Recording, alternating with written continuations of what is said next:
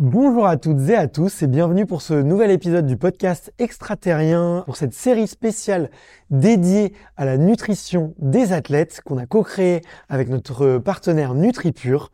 Aujourd'hui, on va effectivement reparler d'endurance, mais plutôt euh, pas du côté quels sont les aliments ou quels sont les bons réflexes à avoir, mais plutôt dans les calculs, vraiment essayer de mesurer l'hydratation et les apports en, caloriques et glucidiques qu'il va falloir durant un effort long.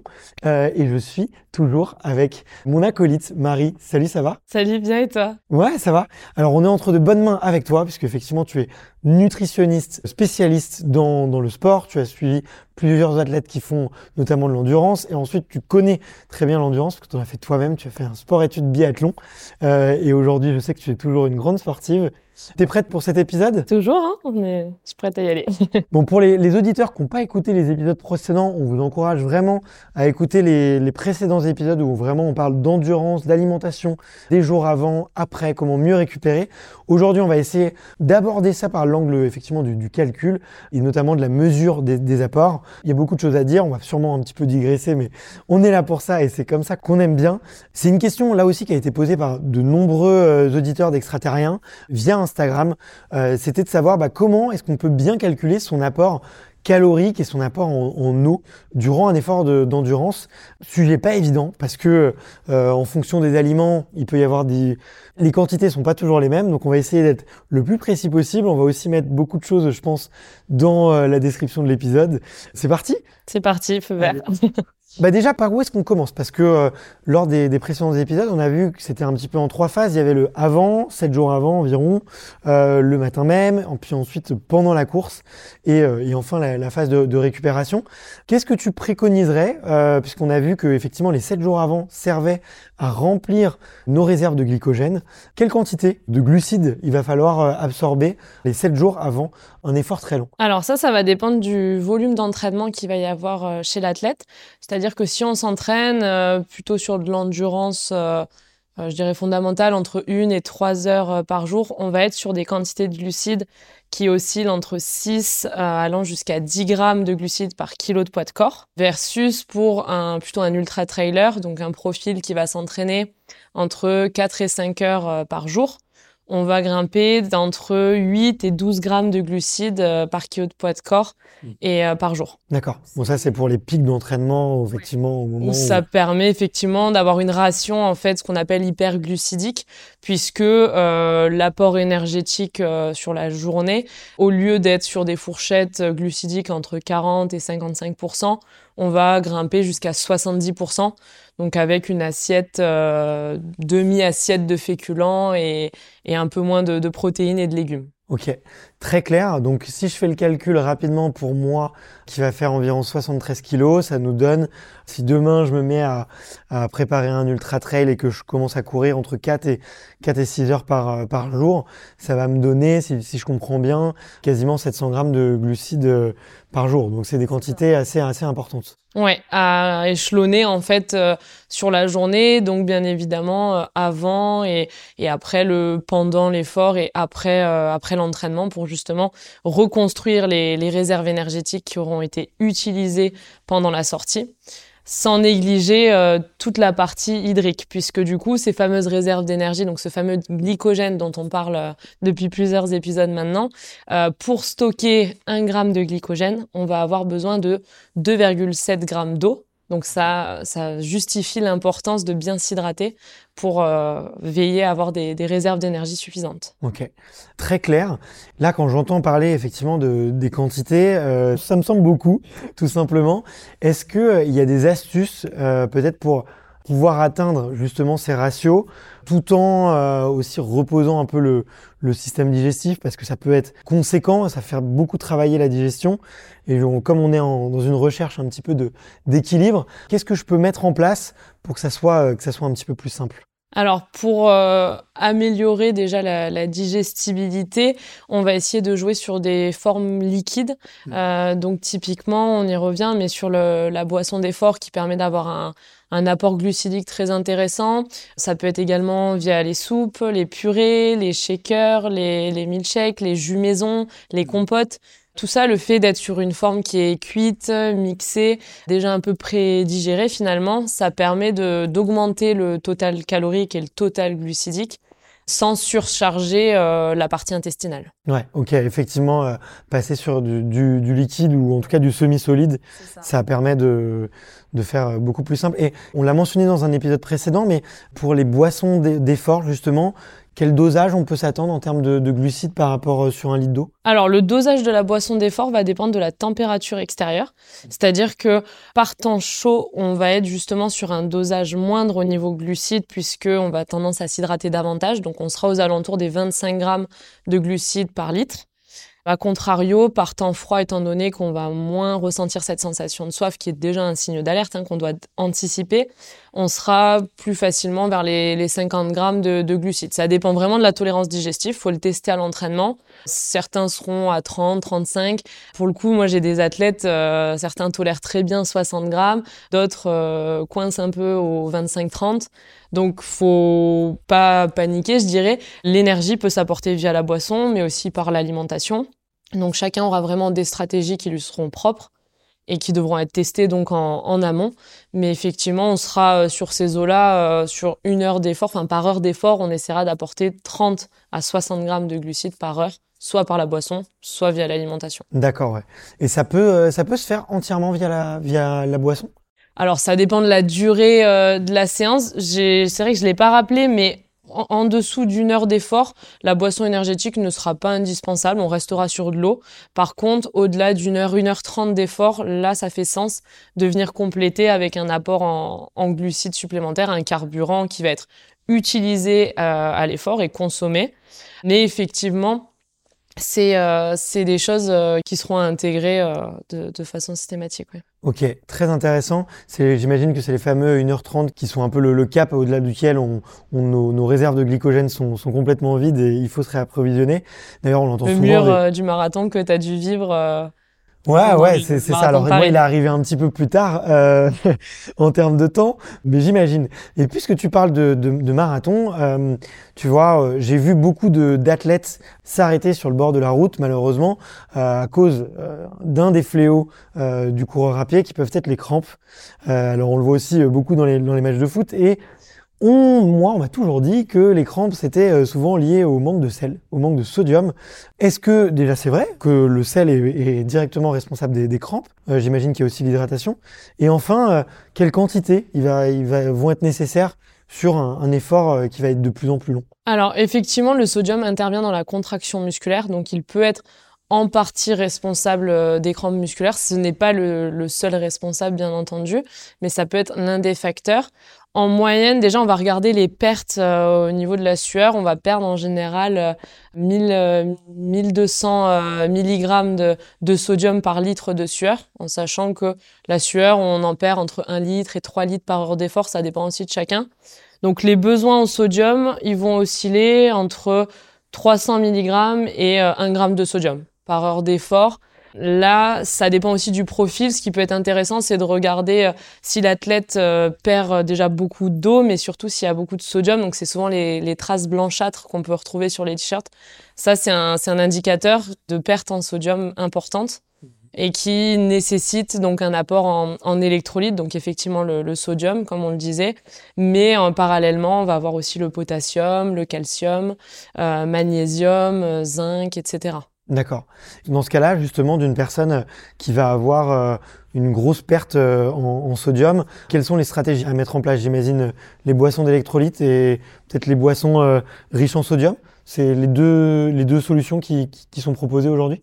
Alors actuellement, on peut retrouver des, des pastilles de sodium, mais qui sont quand même grandement à risque au niveau digestif parce que c'est un apport massif euh, au niveau du en, termes de, de, quantité de sel parce que j'ai c'est vrai que j'ai pas donné le l'équivalence mais un gramme euh, un gramme de sel c'est 400 mg de sodium D'accord. Donc là, par rapport, voilà, c'est ça, c'est tout à fait ça. Donc par rapport aux quantités que j'ai données, on est sur des, sur une pincée de sel, c'est environ 1 gramme, donc de 1 gramme à 2,5 grammes de, de, sel par heure d'effort en fonction des pertes, bien entendu. Mais au plus, on va être sur de la longue distance et, euh, et effectivement, l'apport en sodium ou en sel donc sera sera plus important. Donc là, pour répondre à, ta question, c'est vrai qu'on va venir apporter donc des glucides dans notre boisson énergétique et parallèlement le coupler à des électrolytes mmh. si on est par temps chaud ou lors d'efforts intenses. Donc là, c'est vrai qu'on va arriver après sur les, beaux jours, etc., des, les périodes, enfin des ultra trails. Euh, donc c'est, ça va être important euh, de venir euh, pallier à toutes ces pertes. Ok, hyper hyper intéressant. C'est depuis tout à l'heure, on parle beaucoup de effectivement de d'hydratation, de, de, quantité de tu vois de quantité de sel, quantité de de glycogène. Moi, je me pose aussi un petit peu la question de tu vois si je démarre demain sur un ultra euh, et pour tous les courageux qui, qui s'y frottent, quel volume d'eau euh, concrètement vont être recommandés sur euh, la durée d'une course, tu vois? Est-ce que c'est un litre par heure, deux litres par heure? Est-ce que c'est en rapport à mon poids de corps? Quels sont, on va dire, les, ratios et les moyennes qui sont constatés pour l'hydratation? Alors là, ça va dépendre également de la température. C'est-à-dire que si la température, elle excède les 23 degrés, on sera effectivement aux alentours des 10 millilitres euh, par kilogramme par heure. Donc si on prend un exemple concret, tu vois un athlète qui pèse 70 kg, il serait à peu près à 700 ml par heure d'effort, de façon toujours fractionnée. Moi, je vais recommander euh, toutes les 10-20 minutes d'avoir une petite gorgée, un petit apport hydrique. Ce qui peut être intéressant, c'est euh, effectivement d'avoir un rappel sur la montre, généralement un petit petit signal euh, d'alerte. Ça évite de, enfin ça permet de se décharger aussi, d'avoir à penser l'alimentation, l'hydratation. Il y a, y a vite beaucoup de choses à, à gérer. Donc ça, dans le cas des temps chauds, effectivement. Et à contrario, en dessous des 23 degrés, on serait plutôt à 6,5 millilitres par kilo de poids de corps par heure. Donc toujours avec mon sportif de 70 kg, ça représente 450, 500 ml par heure d'effort qu'on va là encore euh, échelonner euh, de, façon euh, assez digeste. Alors j'imagine très bien les, les risques de la déshydratation, on va en parler juste après. Est-ce qu'il y a un risque de surhydratation? Moi, je sais que je suis un petit peu stressé justement à cause de la quantité d'eau que je bois et, de mes petits soucis de santé. Pour le marathon que j'ai couru récemment, j'ai clairement dépassé les ratios que, que tu disais. Euh, J'étais quasiment à 1 litre par heure. Euh, Est-ce qu'il y a un risque à se surhydrater? Alors, le risque, il est présent si effectivement on s'hydrate uniquement avec de l'eau et qu'on ne vient pas compenser les pertes en vitamines, minéraux principalement. Puisque si on vient euh, se surhydrater avec uniquement de l'eau, on va venir donc avoir un, apport massif euh, au niveau du plasma, au niveau du sang. Donc il y aura une quantité d'eau trop importante qui, euh, l'eau, il faut le savoir, cherche toujours à diluer les milieux les plus concentrés. Donc l'eau va venir finalement s'infiltrer euh, au niveau cérébral, au niveau, au niveau des tissus. Hmm. Bah, il y a un risque finalement que ça, ça vienne entre guillemets disjoncter la machine avec de par cette infiltration. On veillera à avoir un apport hydrique suffisant mais avec les bonnes composantes. On parlait donc du sodium et, des glucides, et c'est vrai que ça me fait penser que j'ai pas, j'ai pas dissocié les types de glucides qu'on pourra mettre euh, dans la boisson d'effort. On va essayer d'avoir euh, à minima donc de la maltodextrine qui peut être euh, intéressant. Donc c'est issu de l'hydrolyse du, maïs, euh, de l'amidon, de la pomme de terre, etc. Et qui permet d'avoir une absorption très rapide, mais généralement le ratio, on va être à peu près sur deux tiers de glucose et un tiers de fructose. Donc en fait, c'est deux, deux sucres euh, simples mm. qui euh, apportent une énergie immédiate et directe et qui sont complémentaires puisqu'elles n'ont pas les mêmes récepteurs au niveau de l'organisme. C'est-à-dire que c'est c'est deux sources d'énergie un petit peu euh, différentes mais complémentaires. Et pourquoi ce ratio-là? Tout simplement parce que le fructose est plus à risque au niveau digestif, donc ça fait sens avec l'épisode sur les, problématiques digestives, donc on, mise plutôt sur le glucose. Ok, très bien. Euh, donc là, tu nous as dit effectivement la composition des, boissons d'effort et tu as mentionné qu'on pouvait le compléter avec des boissons euh, avec des électrolytes. Il se casse quoi derrière ce mot euh, un peu barbare et un peu scientifique? Ben, Les électrolytes, c'est ni plus ni moins que les vitamines et minéraux que l'on va perdre lors de l'effort. Donc c'est les composants de notre sueur, tout simplement. Euh, on va y retrouver effectivement le, sodium majoritairement, également le potassium qui, euh, intervient dans, cet équilibre-là. On va avoir également du calcium, du magnésium, du zinc. Donc zinc qui va être également antioxydant, des vitamines, notamment euh, vitamines du groupe B qui interviennent dans le métabolisme énergétique, donc dans l'utilisation de, de, ce fameux glycogène dont on parle depuis un petit bout de temps et euh, voilà des vitamines antioxydantes, de la vitamine C aussi. D'ailleurs, petite vigilance sur la vitamine C qui à l'effort peut avoir un effet laxatif. Donc il y a toujours du sens avec la partie digestive, mais en excès, elle peut, euh, occasionner des, troubles. Donc on essaye en général les électrolytes adaptent les quantités, mais effectivement, le petit point d'attention sur la vitamine C. Ok, mais écoute, tu fais bien de le mentionner. Je le savais pour le fer, que ça avait un petit effet laxatif pendant l'effort mais je ne savais pas pour la vitamine C. Donc merci de ces précisions et de cette mise en garde parce que effectivement ça peut être euh, l'ennemi du, du, du, trailer euh, non, non, aguerri. On a parlé effectivement de surhydratation, mais je sais que on a aussi parlé des coups de chaleur et notamment tu l'as dit sur euh, la quantité de d'eau et la quantité effectivement de, de glucides qu'on peut mettre dans notre boisson de l'effort qui est très liée à la chaleur. on a vu que c'est forcément un, un gros facteur de déshydratation. Concrètement, est-ce que euh, il y a des signes avant-coureurs du coup de chaud euh, ou de la déshydratation? Qu'est-ce qui peut se passer, tu vois, d'un point de vue médical euh, Et on va essayer de voir un peu comment est-ce qu'on peut l'éviter aussi? Oui, alors au niveau des signes de déshydratation, déjà la sensation de soif, comme je le disais, il faut arriver à l'anticiper et, et pas attendre donc de, la percevoir pour venir s'hydrater. La perte de lucidité également, ça peut être un, signe euh, puisque sensation de soif induit une diminution des, performances euh, physiques, mentales, donc ça reste corrélé. Également, voilà, les, étourdissements, etc., c'est des, risques de déshydratation, les maux de tête, tout ça, ça généralement c'est un signe d'alerte qu'on va sur lequel on va prêter attention. Et effectivement, ça peut découler dans, bah, dans le pire des cas sur le coup de chaleur. Qui, au niveau de l'organisme, le, le, corps cherche toujours à garder euh, une certaine constante au niveau de sa température. Donc c'est pour ça qu'on a des mécanismes de régulation, d'élimination, notamment par le biais de la sueur, qui permet de conserver donc la température dès lors qu'elle s'élève suite à un effort physique, ce qui est normal et c'est pour ça qu'on s'échauffe justement pour élever la température corporelle. Et effectivement, dans le cas des, des, ultra-trails, si on ne s'hydrate pas suffisamment, il peut y avoir euh, le risque finalement que le sang qui se compose donc en majorité d'eau, à 80% d'eau, devienne euh, en quelque sorte visqueux, vu qu'on n'a pas suffisamment euh, d'apport hydrique au niveau du, cœur qui lui va pomper le sang, bah, il va y avoir de la difficulté. Donc le corps, qu'est-ce qu'il va faire? Il va essayer de couper ces mécanismes de, régulation de la température, donc tout simplement couper l'évacuation de l'eau par le biais de la sueur pour essayer d'assurer la survie du corps et se prioriser sur les organes vitaux, que vont être le cerveau notamment. Donc c'est important de, de s'hydrater suffisamment pour permettre euh, que tout, tout fonctionne bien et, et euh, voilà, ça reste notre composant numéro un, l'eau, c'est euh, c'est indispensable. Et finalement, j'ai aussi l'impression que les signes avant-coureurs qui nous mettent en garde, ils sont relativement proches de ceux de la fringale. Tu as cité euh, la perte de lucidité, euh, effectivement la sensation de soif aussi qu'on peut avoir. C'est des sensations qui sont relativement similaires, quoi. Donc oui, et c'est vrai que l'alimentation, je conseille aussi de pas nécessairement attendre euh, bah, l'hypoglycémie pour commencer à, s'alimenter. C'est pour ça que toutes les demi-heures, on va essayer d'échelonner, euh, même si c'est à raison d'une demi-banane, d'un petit morceau de compote ou d'un fruit sec, d'une pâte de fruits, d'une barre, d'un gel. Euh, d'essayer vraiment de, varier les sources de glucides, mais, euh, mais d'y prêter quand même attention. Ouais, une certaine régularité et une, une grosse constance. Eh bien, écoute, euh, je crois qu'on a, on a fait le tour du, sujet euh, aujourd'hui. Peut-être, euh, est-ce que tu as quelque chose à rajouter ou on est, on est tout bon pour la partie des, mesures et des calculs?